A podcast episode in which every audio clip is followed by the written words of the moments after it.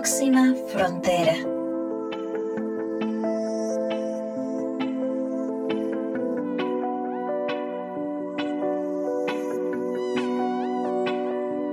Hola, hola, ¿cómo están?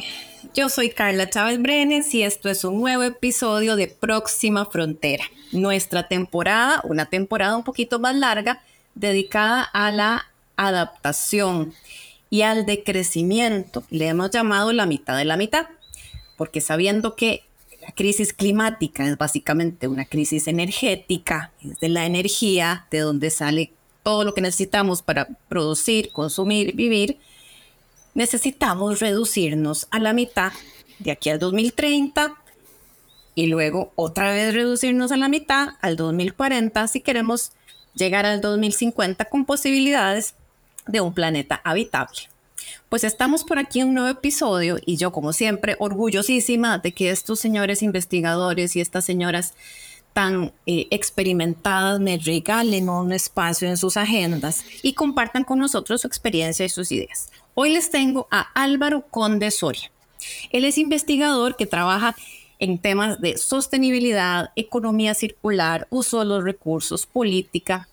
Álvaro estudia los paradigmas económicos alternativos eh, que nos ayudan a pensar en nuevas formas de vivir, incluso en el ámbito del postcrecimiento o el postcrecentismo o el decrecimiento, como le hemos estado llamando en esta temporada. Él analiza los vínculos entre los flujos de materiales, los sistemas, la política económica, como les decía, buscando que una sociedad nos permita el bienestar, que es lo que todos queremos, siempre y cuando podamos estar así todos bien dentro de los límites planetarios. Álvaro es investigador de la iniciativa Circularity Gap. Bienvenido Álvaro Conte a Próxima Frontera. Hola Carla, muchas gracias por invitarme a, tu podcast. es, un, es un placer estar aquí contigo. Así que vamos allá. Pues vamos allá. Nosotros nos conocimos en el Festival Internacional de Economía Circular Ben, que se realizó en octubre en Costa Rica y Álvaro viajó para presentarnos el primer reporte Circularity Gap para Latinoamérica, porque eso es algo que ya se hace antes globalmente, pero es la primera vez que se hace para América Latina. Y realmente me encantó la presentación, encontré muchísimo material de interés y por eso invité a Álvaro a compartir con nosotros, conmigo otra vez y con ustedes, lo más importante de su trabajo y específicamente de este reporte. Álvaro, ¿En qué consiste el Circularity Gap y desde cuándo se hace? Muy bien, em, pues sí, el Circularity Gap Report nace como una iniciativa en el año 2018, eh, siguiendo un poco el, principio de aquello que no se mide no se puede gestionar y por tanto no se puede mejorar. Y mm, la idea era em, intentar medir cómo de circular era la e-, economía mundial con ánimo de intentar contribuir a, em, la agenda de la economía circular a, nivel mundial, intentar aportar evidencias, intentar em, desarrollar, digamos, una primera línea base que pudiese ayudar a la toma de decisiones a nivel em, mundial. Y bueno, esto no, no eh, no es una labor, digamos, simple, se basa en una metodología bastante compleja. Eh, pero sí, en el, en el, año 2018 se consiguió, digamos, estimar cuál es el consumo de materiales secundarios a, nivel mundial. O sea, de todo el consumo de materiales de la economía mundial, cuánto, o cuál es el porcentaje de materiales que han sido revalorizados y en, aquel entonces, en el 2018, se estimó en torno a un 9,1%. Eh, desde aquel entonces, esta metodología se ha ido no solo actualizando, y donde se ha ido también actualizando, valga la redundancia, la, métrica a nivel mundial, sino que se ha llevado esa mm, metodología, se ha bajado a escala mm, nacional en donde tenemos ya más de, 12 o 13 informes de medición de la brecha de circularidad a nivel nacional y luego también a nivel ciudad. Y em, el informe al que hacías referencia sobre América Latina y el Caribe. Em, es el primer informe, el primer análisis que se hace de, de, brecha de circularidad a nivel eh, multinacional o digamos regional. Pues, recuerdo que mi primer acercamiento con el reporte fue por ahí del, sí, del 2019, porque recuerdo que fue antes de la pandemia. Y eh, cuando estábamos empezando a trabajar, trabajar más activamente y más conscientemente en temas de circularidad en Costa Rica con nuestro proyecto eCoins, pues fue parte de nuestro material de referencia, ¿verdad? ¿Qué tan circular es el mundo? O sea, ¿qué de todo lo que ya se extrajo, se produjo, se consumió o fueron incluso mermas de la, de la producción puede ser re algo reutilizado, remanufacturado, reciclado y no tener que extraer, pasando dentro de una economía más lineal hacia una economía más circular. Cuando yo leí eso, me encantó que ya hubiera mediciones, ¿verdad? En Países Bajos creo que es donde tienen pues el mayor, la mayor experiencia acumulada en el tema y ese reporte global nos daba un, un 9 punto algo, lo recuerdo súper bien. Pero después, Álvaro, vino la pandemia y entonces el siguiente reporte que vimos ya tenía como un 8 y el siguiente reporte que vimos creo que tiene un 7 punto algo. ¿Cuál es tu lectura de esa tendencia? La lectura creo que es bastante clara. Eh, al final, si lo que estamos eh, midiendo es una fracción, cuál es la, la, proporción de materiales secundarios sobre el consumo total de materiales de la economía mundial y lo que sería el denominador en esa fracción, el consumo total de materiales, no deja de aumentar, la capacidad para que el consumo de materiales secundarios se mantenga o incluso aumente es muy limitada, ¿no? Hay que tener en cuenta que el consumo, em, la economía mundial está eh, consumiendo al día de hoy en torno a 100.000 millones de toneladas anuales esto es el triple que hace 50 años. lo que vemos es una aceleración exponencial en el consumo de, materiales, es decir, en lo que sería la escala material de la economía, ¿no? Lo que el, ser humano extrae, procesa, consume anualmente de lo que se podría llamar la naturaleza o el medio natural, ¿no? Y esto em, esto sin duda hace que a medida que se consume más, pues es, eh, como ya he dicho, sea muy complicado que la proporción de ese consumo que proviene de materiales secundarios eh, aumente. Por otro lado, también tenemos que mm, entender que mucho de lo que se ha consumido en, estos 50 años no se, ha, no se ha convertido en residuos, sino que se ha quedado dentro de la economía. Tenemos que pensar en cosas como infraestructura, eh, edificios, estos son consumo de materiales que entran a la economía, pero que se quedan dentro de, la economía durante décadas o incluso siglos. ¿no? Entonces, la capacidad de, eh, poder, de poder, sustituir em, insumos vírgenes por insumos secundarios se ve bien limitada. También hay, hay, que tener en cuenta que buena parte del consumo de, de em, materiales de la economía a nivel mundial, en torno a un 15%, son combustibles fósiles y los combustibles fósiles son por naturaleza, digamos, no circulares, ya que se eh, combustionan y no, se pueden recuperar, ¿no? Entonces, em, ahí, hay varios em, elementos que nos indican eh, cuáles son eh, las principales razones por las que la métrica de circularidad a, nivel mundial, o sea, el consumo de materiales secundarios no deja de disminuir. Pensemos en Latinoamérica y dejemos de lado un momentito el tema de economía circular. Pensemos en Latinoamérica que tradicionalmente, al igual que otros países del sur global, han sido proveedores de recursos naturales para el resto del mundo. Eh, agricultura, agroindustria en general, metales, eh, mano de obra también, pero digamos que la mano de obra no, no entra aquí en estos análisis de materiales, pero eh, también está por ahí, creo que no entra, me corrige si me equivoco. Pero entonces Latinoamérica, como ese proveedor de materias primas, de recursos naturales, ¿cómo han sido tradicionalmente esos flujos, Álvaro? Qué peso tiene eso que sale de Latinoamérica hacia el mundo y cuánto se queda aquí, que fue ya uno de los gráficos que estuvimos viendo en tu análisis de la presentación del reporte. Sí, esta es una, es una cuestión bastante interesante porque para todos los... Mm, todos los Circularity Gap Reports, los informes de brecha de circularidad, esencialmente miran a la economía desde un punto de vista físico, ¿no? Cuáles son los materiales y la energía que fluyen, ¿no? En, este sentido, analizamos la relación entre dos sistemas profundamente entrelazados, que serían la naturaleza y, digamos, las personas.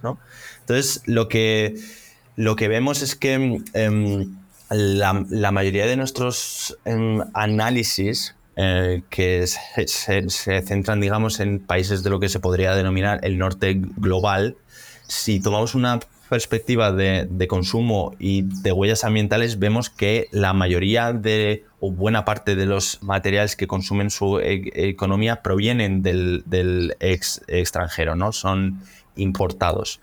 Entonces, para Latinoamérica lo que vemos es un poco al contrario. Se extraen muchos más materiales a, nivel doméstico de los que se consumen. Eh, para que te hagas una idea, como bien dices, Latinoamérica y el Caribe es un importante proveedor de materias primas para la economía mundial. Nuestro análisis estima que mientras que la región alberga alrededor del 8% de la población mundial, el 11% de la extracción mundial de, materias primas se produce dentro de sus eh, fronteras. Y esto sin duda apunta a, unos importantes eh, desequilibrios.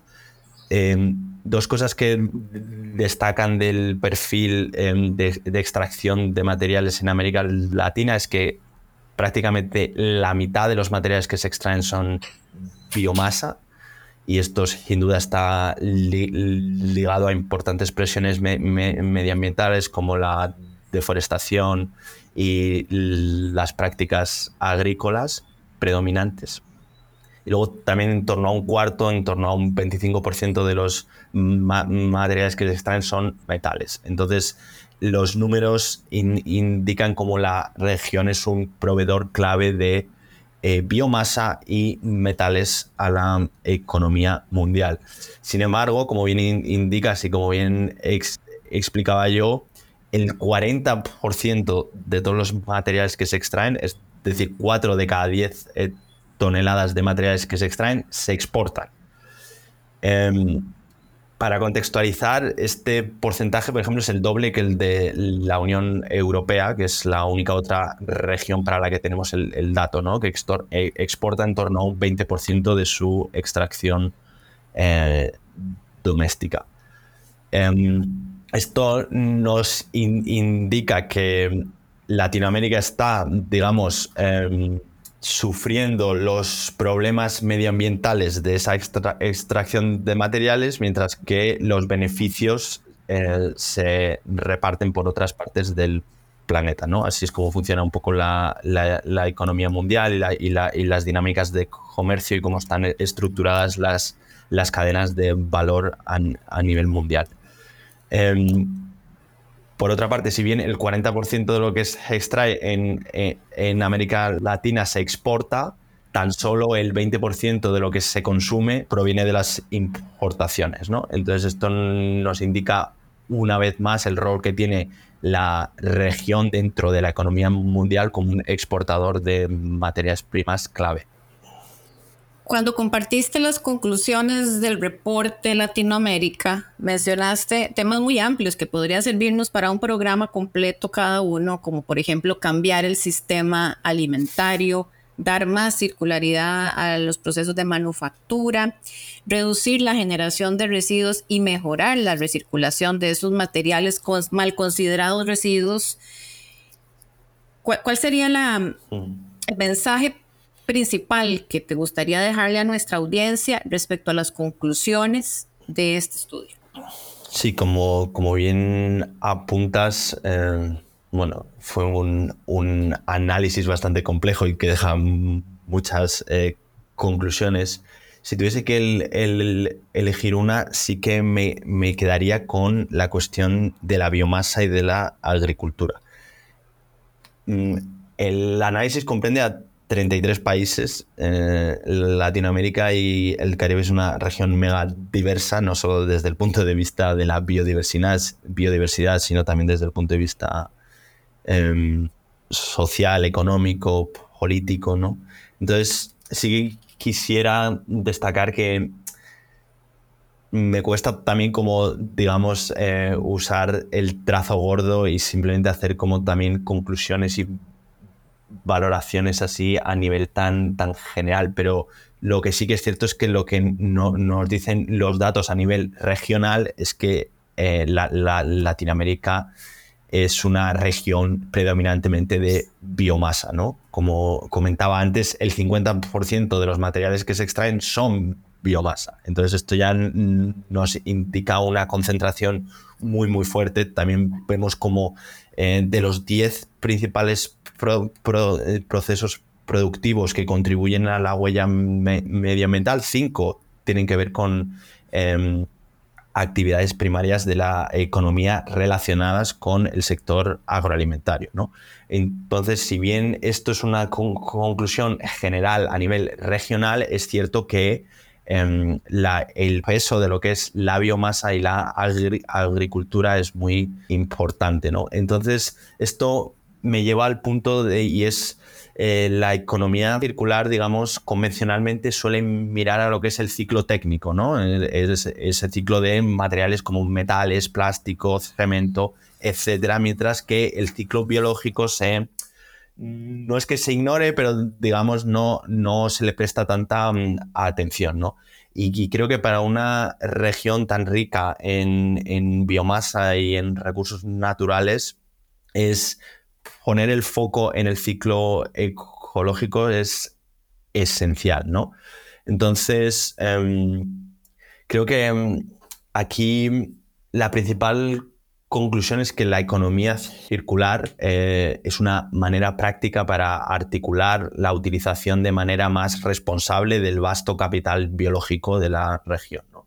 Que es una de las conclusiones que también vemos desde el punto de vista de los datos y es que Em, no hay un aprovechamiento, no hay un, uso responsable ni inteligente, por desgracia, de todos esos recursos por parte del ciclo em, biológico. ¿no?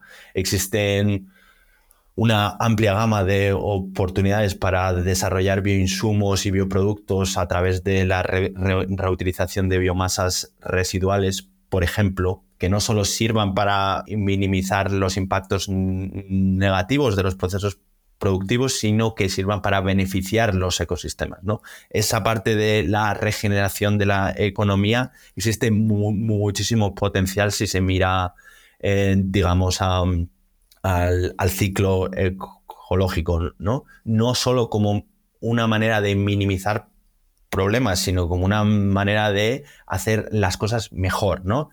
Em, y para esto creo que es clave la, investigación aplicada al desarrollo y la articulación para transferir a los sectores productivos hacia modelos de negocio circulares y socioambientales, ¿no? Eh, donde no solo se, apliquen a escala eh, prácticas de agricultura regenerativa como la agroforestería sostenible, fincas integrales, en la gestión de la ganadería y los cultivos, agricultura orgánica, reducción de la carga de agroquímicos, cómo se articula todo esto con el agropaisajismo, sino em, creo que esta va a ser y debe ser la manera en la que la región afronte el futuro, porque esto también es esencial si, si se quiere mantener la calidad de la, de la producción y si se quiere si se quiere mantener la, posición de la región también como exportadora de alimentos clave a, nivel mundial. Lo que sí que está claro también es que aquí también es esencial esa articulación de lo medioambiental con lo social, ¿no? Entonces, cómo se eh, incluyen a los grupos vulnerables en estos cambios de las cadenas de valor, cómo se ofrecen verdaderamente alternativas en, los modos de vida, en, en los modelos de negocio, ¿no? Para que se maximice, por un lado, la reducción de los impactos medioambientales a la vez que se generan mejores resultados socioeconómicos. Es importante tener en, cuenta que más de la mitad de las em, emisiones de gases de efecto invernadero se deben a la extracción y transformación de materiales que también causan más del 90% de la pérdida de biodiversidad y estrés hídrico. Entonces, dicho de otro modo, aplicar la circularidad es de hecho una especie de bala de plata, eh, como una de las maneras en las que podemos eh, abordar los principales retos del, del, del siglo XXI. El final de la presentación y del reporte viene con un compendio de recomendaciones. Álvaro, es eh, algunas las has mencionado de cierta forma en tus respuestas y nos hablan de generar más infraestructura para la economía circular, o sea, hacerlo un poquito más sencillo para la economía circular, ofreciendo condiciones habilitadoras como por ejemplo infraestructura. Otro que a mí me resuena muchísimo son los incentivos, y, lo digo por mi experiencia en eCoins, que es un programa de incentivos precisamente para que el consumidor y la consumidora le, pues, le eche ganas a la separación de residuos y reconocimiento de que hay que recircular esos materiales. Eh, también habla de invertir en datos, que nos es también muy cercano con el tema de eCoins, que es un sistema de información. Habla de ciencia, innovación, tecnología, visión estratégica y de largo plazo pero por supuesto que para mí el ganador es el último. y es el que realmente me resuena y es desde nuestro punto de vista, pues el camino para que todo lo demás también se pueda realizar.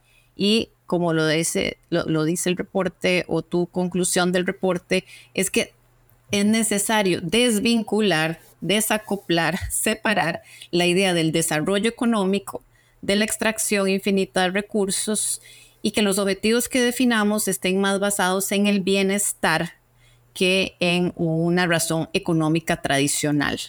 ¿Cómo le llegaste a esta, para mí, el broche de oro del reporte?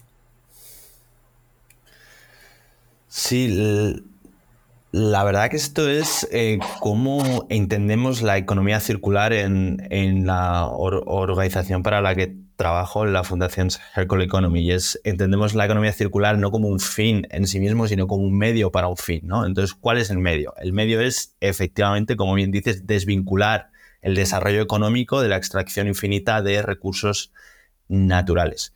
¿Y para qué fin? Bueno, para satisfacer las necesidades básicas del ser humano sin exprimir los recursos limitados del planeta. Es decir, eh, la economía circular es un, cambio de modelo donde se reorganiza la sociedad y, por tanto, la economía en torno al bienestar humano y la sostenibilidad ambiental.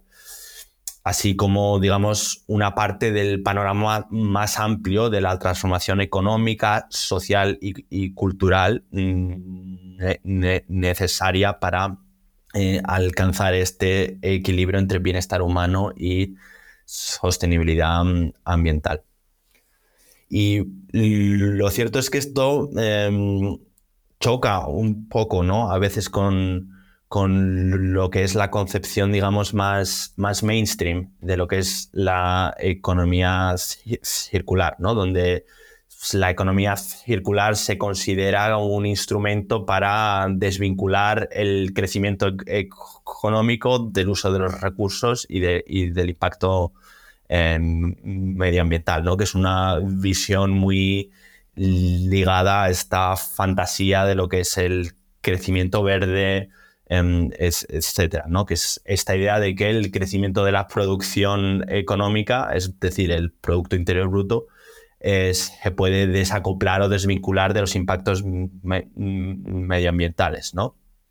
Entonces, es una visión distinta. Ya sé que en, otros, en otros de tus podcasts has estado hablando sobre estas cosas, ¿no? Pero eh, sí que quiero resaltar que mm, el valor real del concepto eh, de, la economía circular reside en su capacidad para reducir el consumo total de materiales al tiempo que se optimizan los resultados sociales, ¿no? Y esto hace falta, para que esto sea así, hace falta nuevas metas, pero también nuevos indicadores, ¿no? Y donde cambiemos esos objetivos de maximización eh, de la actividad eh, de, la actividad económica por de verdad satisfacer necesidades sociales mientras se disminuyen el, uso de recursos eh, finitos.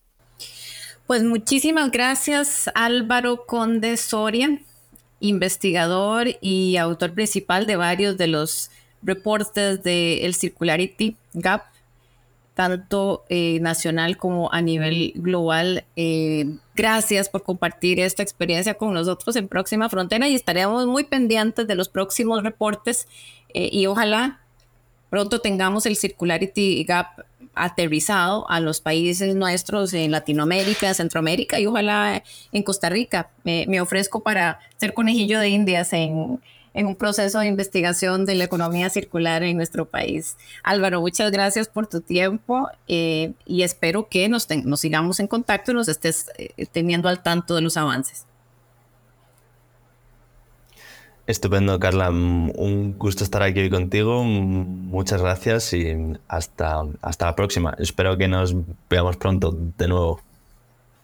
Y a todos ustedes que nos han estado escuchando una vez más en una temporada de la mitad de la mitad, próxima frontera, gracias por su compañía, por su atención, por su energía y nos escuchamos muy pronto. Chao.